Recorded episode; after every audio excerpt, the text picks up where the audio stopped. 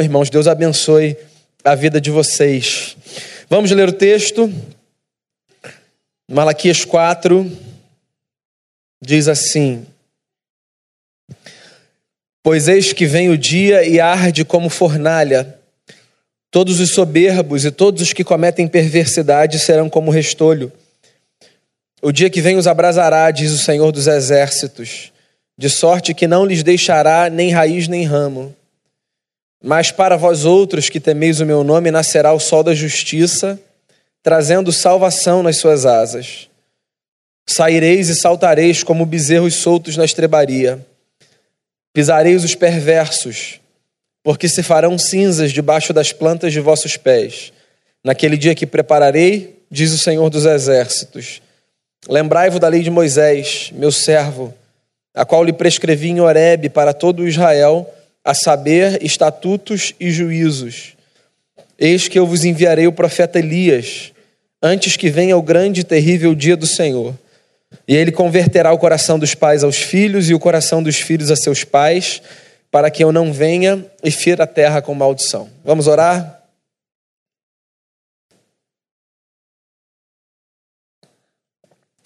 Senhor Deus, obrigado por essa manhã, pelo que a gente já cantou como expressão da nossa devoção a Ti e obrigado pelo privilégio de nos reunirmos em torno da palavra nesse momento. Que seja proveitoso, que seja enriquecedor, que a nossa vida seja edificada e que a vida de Jesus floresça dentro de cada história aqui. É a oração que eu faço, pedindo mais uma vez perdão pelos nossos pecados e dando graças ao Senhor por tudo, em nome de Jesus. Amém. Hoje é o nosso terceiro encontro da série Avivamento. E eu queria conversar com você, dando sequência às nossas reflexões, sobre alguns efeitos, alguns sinais dos avivamentos na vida de uma pessoa, de uma comunidade, de uma sociedade. Então, antes de mais nada, para que fique bem claro, eu não pretendo falar aqui sobre dente de ouro, nem sobre cair no espírito, nem sobre um som da lagartixa ou qualquer coisa do tipo. Se você riu, você já teve alguma dessas experiências. Se você não riu, fique feliz, você não precisa saber dessas coisas. Eu quero falar sobre o que eu entendo serem verdadeiros sinais de um avivamento genuíno na vida de uma pessoa, de uma comunidade. É, e eu escolhi esse texto porque eu acho que esse texto, como poucos textos na Bíblia, falam sobre avivamento nos seus sinais, no que um avivamento representa. São as últimas palavras de Malaquias, as últimas palavras do último livro do Antigo Testamento. Eu gosto dessa dinâmica das últimas palavras, nesses textos tão bem preparados como os textos bíblicos. Porque as últimas palavras na Bíblia, elas sempre são palavras de esperança, não sei se você já percebeu isso. A Bíblia é um livro que oscila no seu tom. Às vezes a Bíblia é muito negativa ao denunciar falhas, pecados, problemas, injustiças, opressões. Às vezes a Bíblia é muito positiva ao encher o nosso coração de esperança. Os finais dos trechos da Bíblia são sempre finais positivos. Porque a Bíblia sempre é um livro que procura mostrar para a gente que no final da história o bem vence o mal. Esse é o enredo das Escrituras. A Bíblia conta uma história mostrando para a gente que, apesar dos pesares, no final, o bem triunfa sobre o mal. E o final de Malaquias é um final que segue esse padrão. A gente está aqui diante de um texto em que o profeta, que viveu dias difíceis, de muita prostituição espiritual, essa era uma expressão muito comum no vocabulário profético do Antigo Testamento. É, Malaquias vive num tempo de muita prostituição espiritual, mas apesar disso ele escreve para dizer que o fim da história, conforme ele vê, é positivo e não negativo. Malaquias 4 é uma continuação de Malaquias 3, não apenas na estrutura do texto, mas na sua temática. Então, o que você tem aqui é o seguinte: no capítulo 3, é, Malaquias fala sobre como o justo, o homem que vive uma vida justa, é alguém que desfrutará do céu. O Antigo Testamento trabalha muito com esse contexto de justiça como um contexto que descreve alguém que vive para Deus.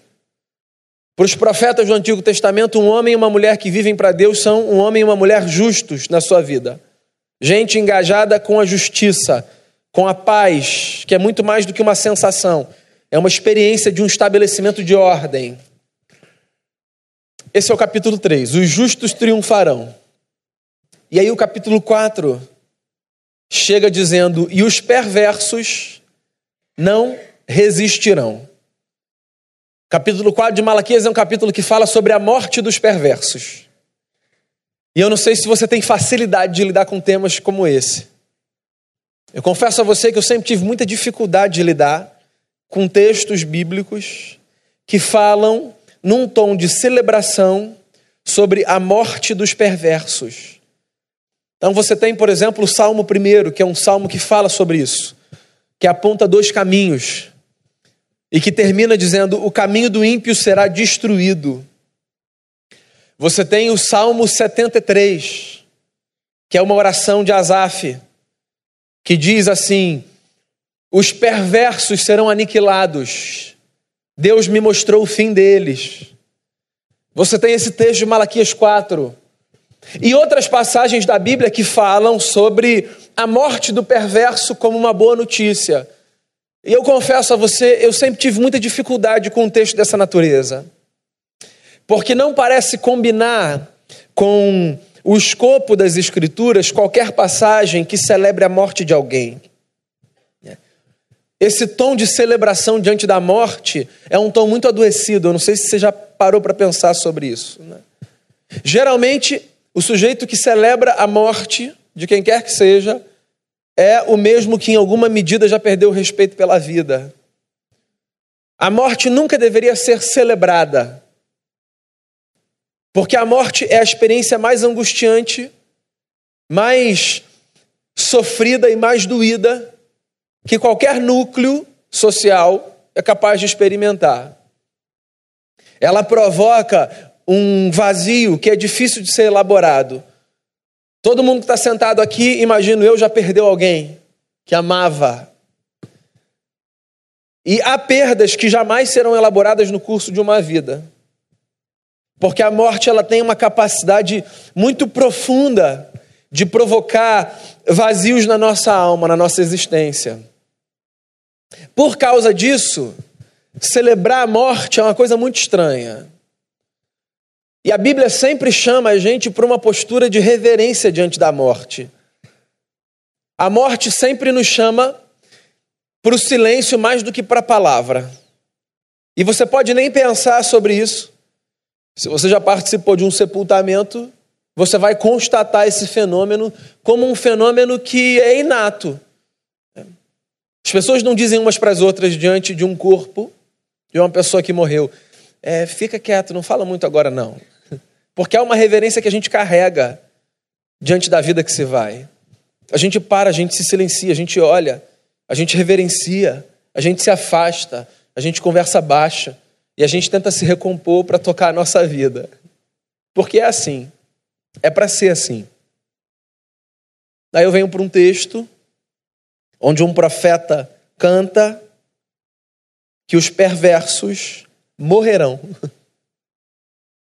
E eu repito, eu sempre tive muita dificuldade com uma passagem desse tipo. Você sabe quando eu descansei? Eu descansei quando eu entendi que o propósito desses textos não é o de falar sobre a morte de pessoas. O propósito desses textos é o de narrar a esperança que nós podemos ter quando nós vemos comportamentos que tais pessoas carregam sendo eliminados no curso da nossa existência. Quando a Bíblia fala da morte do perverso, a celebração em jogo não é da perda da história de alguém, mas do fim da perversidade. Essa é uma pauta da Bíblia. A Bíblia chama a gente para celebrar o fim da perversidade. Acontece que a perversidade não caminha sozinha, não é uma entidade autônoma. A perversidade é a marca de gente que segue o caminho da injustiça como escolha de vida. E é por isso que os profetas, de maneira didática, quando querem falar do fim da perversidade, eles fazem isso se referindo à eliminação dos perversos. Não se trata da eliminação de gente, se trata da extirpação de um comportamento. Então a Bíblia chama a gente para perceber o final da história como essa experiência de minimização dos efeitos da maldade na história da humanidade. Para a Bíblia, céus e terra começam a se encontrar quando Deus, pela graça de Jesus, pela obra de Jesus e pelo poder do seu Espírito Santo, através dos seus filhos e filhas, diminuem as esferas da maldade e os níveis de atuação da perversidade. Por sinal, o que, é que você pensava enquanto eu falava do fim da perversidade dos perversos? Diminuição de crimes em cidades como a nossa? Assaltos, sequestros, estupros? Diminuição de violência doméstica? Que tipos de perversidade nos cercam? Que tipos de perversidade existem num ambiente como o nosso? Queria sinalizar aqui uma das perversidades mais difíceis de serem constatadas, mas contra as quais os profetas na Bíblia sempre se levantaram e contra a qual a comunidade religiosa dos discípulos de Jesus de Nazaré sempre é convocada a se levantar. A perversidade que é feita em nome de Deus.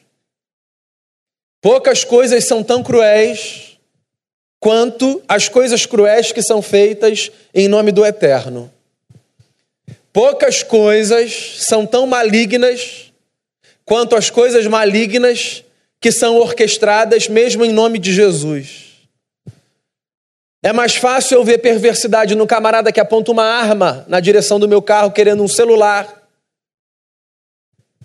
e que dá tudo para atirar pelo celular, é mais fácil eu constatar perversidade nisso do que eu constatar perversidade uh, no ato de figuras públicas que se levantam no mau uso do seu poder para prevalecer um grupo religioso que seja o seu. Você sabe do que eu estou falando, né? Deus não está. Deus não está em cirurgias de catarata que são feitas em filas furadas para prevalecer e favorecer um povo que se reúne em nome de Jesus. Deus não está nesse negócio. Não está. Deus não está em projetos políticos que se propõem a fazer com que toda uma nação seja subordinada à moral religiosa de um povo que, por mais que seja hegemônico na nossa terra, não tem o direito de dizer às outras pessoas que não professam a nossa fé como elas vão viver as suas vidas. Deus não está nesse negócio. O nome disso é perversidade religiosa. Deus não está em conversas que querem fazer os outros acreditarem que Ele está, porque agora Ele, o Eterno, nos deu a oportunidade do poder. Porque Deus nunca esteve em esquemas de poder. Deus sempre esteve do lado do fraco, do oprimido. E avivamento, para mim, tem a ver com essa experiência que faz com que a gente diminua a perversidade, inclusive, e eu ousaria dizer principalmente, perversidade religiosa. Deus não está em nenhuma pauta evangélica que procura transformar a nossa nação num país evangélico. Deus nos livre de um país evangélico. Deus não está em nenhum projeto teocrático. Porque Deus é maior do que isso tudo. E Deus age em todos da forma como Ele deseja, sem que nós precisemos, usando mal o seu nome e quebrando o mandamento do não tomarás o nome do Senhor teu Deus em vão, sem que nós precisemos montar esquemas e estruturas que nos favoreçam a nós e aos nossos fazendo com que tantos homens e mulheres sejam prejudicados e tantas vidas sejam ceifadas, sem que uma arma lhe seja apontada para a cabeça, mas porque uma merenda não chegou à mesa de uma escola, e uma pessoa que esperava, como resultado do seu mérito, ter chegado na fila na hora certa, não seja atendida porque não professa uma fé num Deus que, por ser o Deus do prefeito da cidade, passa a ser agora o Deus que dá as cartas para dizer que os seus filhos e filhas que congregam nessas comunidades serão os primeiros a serem atendidos. Isso é perversidade religiosa. E avivamento é uma experiência de minimização de todos esses males. Nós não estamos aqui para experimentar coisas desse tipo, porque Deus nunca nos chamou para coisas desse tipo. Eu quero ver a maldade sendo minimizada no mundo. Que esse desejo é um desejo nosso. E não é só nosso, esse desejo é um desejo de todo mundo. Em 1971, o John Lennon gravou uma música que foi conhecida como Hino da Paz. A revista Rolling Stone classificou essa música como o terceiro maior hit, a terceira maior música da história. Imagine. Por que, que essa música foi chamada de o hino da paz? Não é porque todos nós concordamos com tudo que está ali. É porque ela conseguiu sintetizar um desejo universal o desejo de um mundo melhor.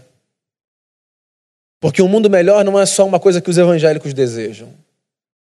Um mundo melhor é uma coisa que todo mundo deseja em sã consciência. Melhor para mim, melhor para você. Melhor para o cara que vai para um terreiro. Melhor para o camarada que vai para a igreja católica. Melhor para o cara que não acredita em nada e que acha que a existência se resume a isso aqui. Melhor para todo mundo. Melhor para quem faz o que você acha que é certo e melhor para quem faz o que você acha que é errado. Porque a gente não quer um mundo melhor num gueto, num condomínio. A gente quer uma humanidade renovada. Da maneira como a gente vê o mundo, isso vem pela presença de Deus derramando sobre os homens capacidade de viverem como Jesus de Nazaré viveu. Mas tem gente que não busca por aí. E o que, que a gente vai fazer? A gente vai eliminar essas pessoas da face da terra? E como resultado dizer: olha só, um avivamento aconteceu, todo mundo é evangélico aqui? Não é assim. A gente vai construir uma história que seja abençoadora para todo mundo. Uma história que faça com que as pessoas, sejam elas quem forem, tenham dignidade, vivam em paz, desfrutem da justiça. Eu entendo o profeta. Chega de gente perversa conduzindo a história. Eu quero avivamento, não para tremer, para grudar na parede, ou para ver se algum dente meu foi transformado, não para cair numa espécie de epifania ou êxtase. A menos que, como disse o pastor Caio Fábio lá atrás, receber um dente de ouro Santifique a minha língua de tal forma que as minhas palavras deixem de ser torpes e passem a ser palavras de edifica. Aí Jesus pode transformar tudo. Vou ficar igual um rapper aqui, com a boca toda de ouro. A menos que, se eu cair, cheio do Espírito Santo, como disse o pastor Caio Fábio lá atrás, quando eu me levantar, eu me levante para andar direito na presença de Jesus. A menos que se eu grudar na parede, o que quer que isso signifique? Que eu não entendi até hoje.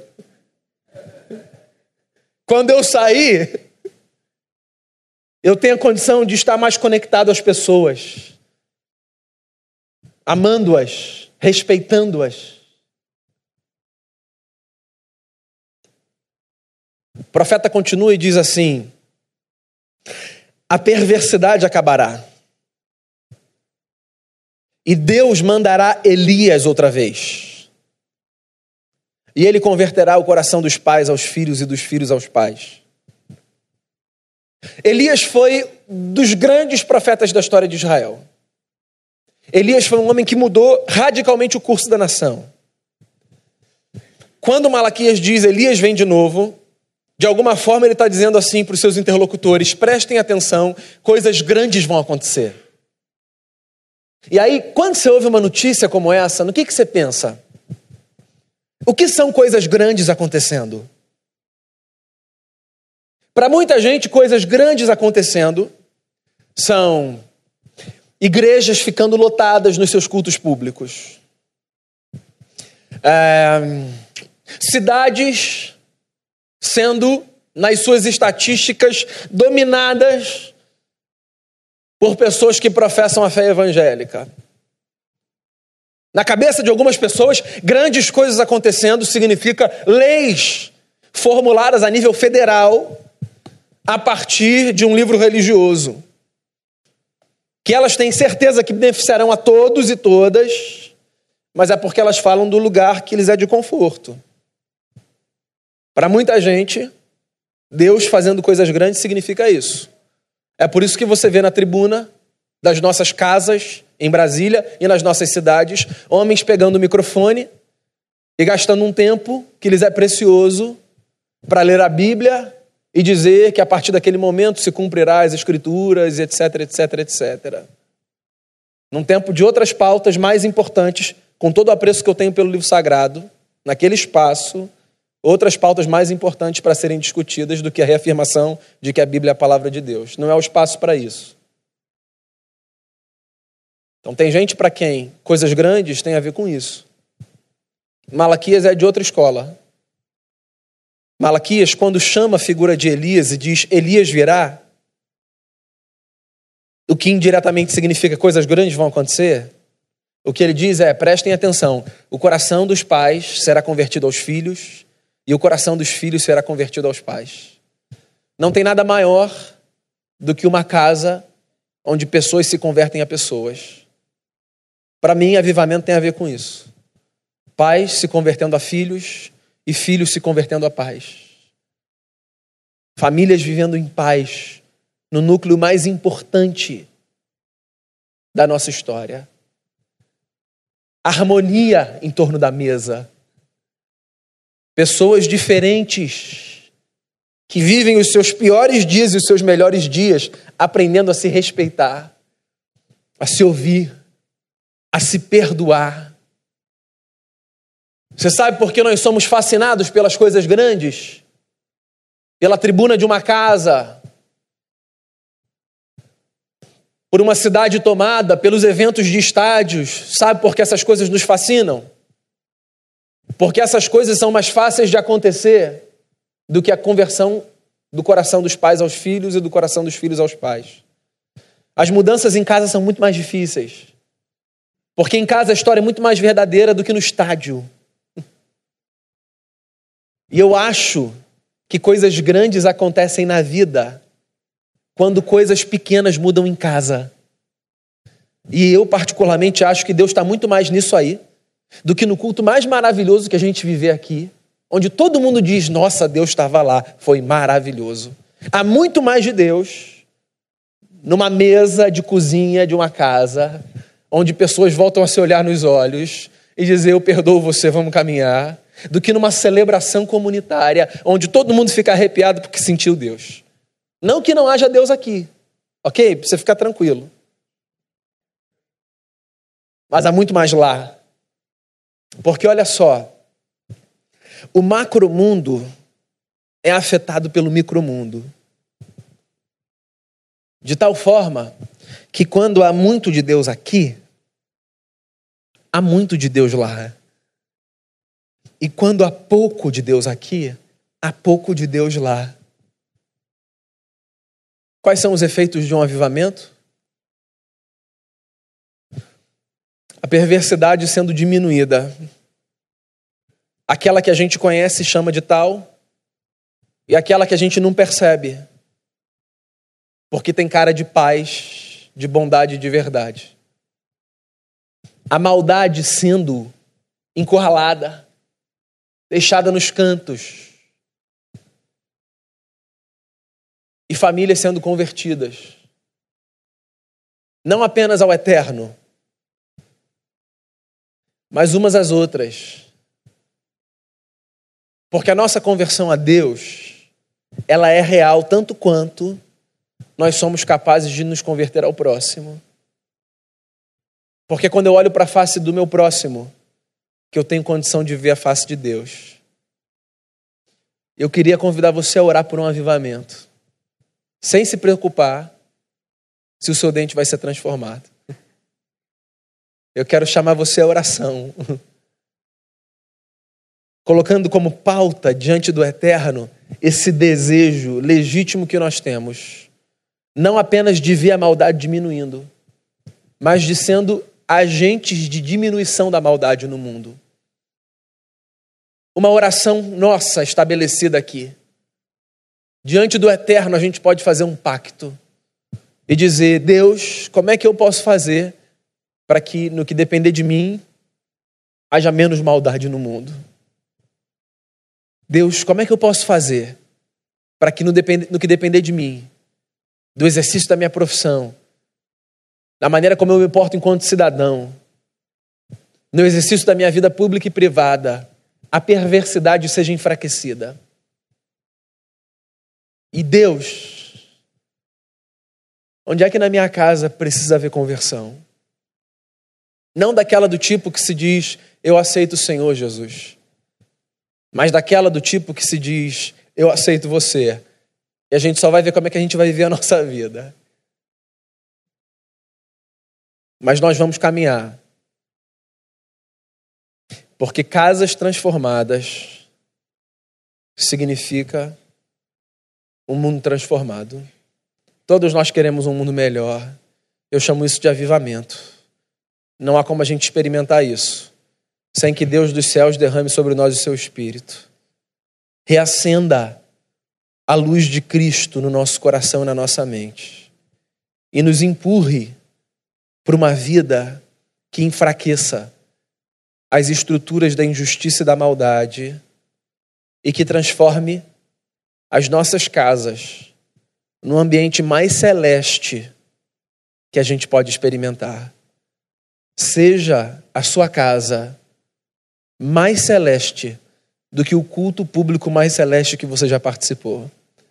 E seja você um protagonista na transformação desse ambiente para que ao chegar lá, muito mais do que ao chegar aqui, ou a qualquer outro espaço religioso no qual você invoque Deus, você tenha a condição de dizer: Deus está aqui, eu aqui não sabia.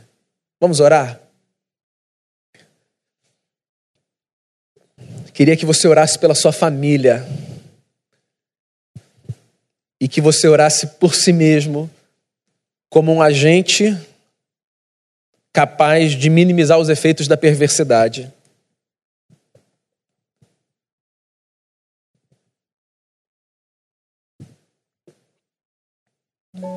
Foi isso que Jesus de Nazaré, o nosso Senhor, fez. A beleza da vida de Jesus estava exatamente no fato de ele não perpetuar ciclos de maldade. Exatamente aí. A sabedoria ímpar de um homem pobre da Palestina, de onde nada de bom podia vir. Um homem que conseguiu fazer com que os ciclos de maldade fossem enfraquecidos. E que esse seja o nosso desafio diário, que a gente enfraqueça ciclos de maldade. E que a nossa casa seja o nosso maior objeto de oração. Porque uma casa fortalecida e transformada é capaz de mudar o mundo com muito mais eficácia e graça do que qualquer projeto espúrio de dominação religiosa que em nome de Deus possa ser feito. Que antes de mudar o mundo, a gente muda o nosso quarto, a nossa cozinha, a nossa sala. E que isso flua através das nossas portas e da nossa vida como um rio volumoso que não pode ser contido por nada.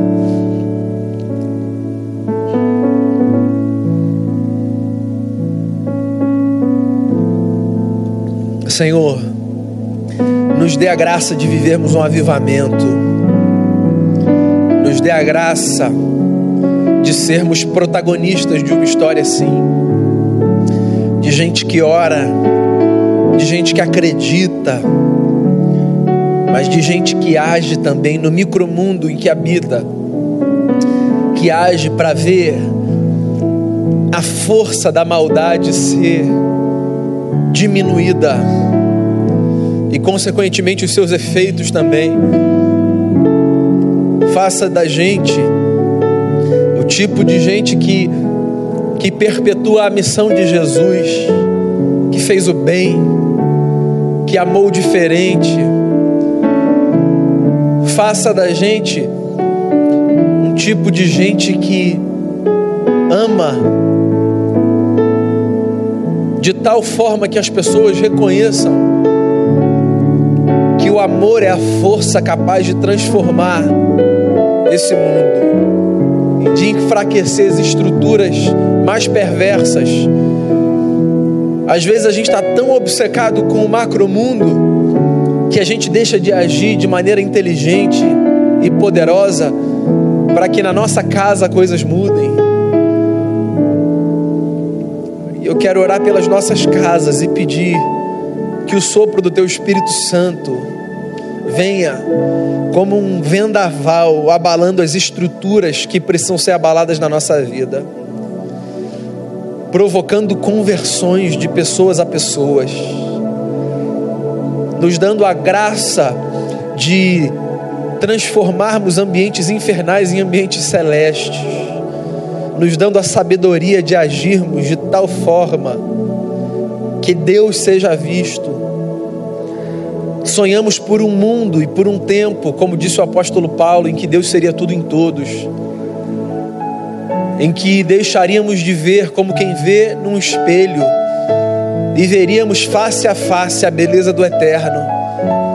Ainda que isso seja no tempo presente uma utopia, Deus, que essa seja a utopia que mova a gente todos os dias de manhã a gente se levante acreditando na força de podermos mudar a história em alguma medida a partir do nosso lugar.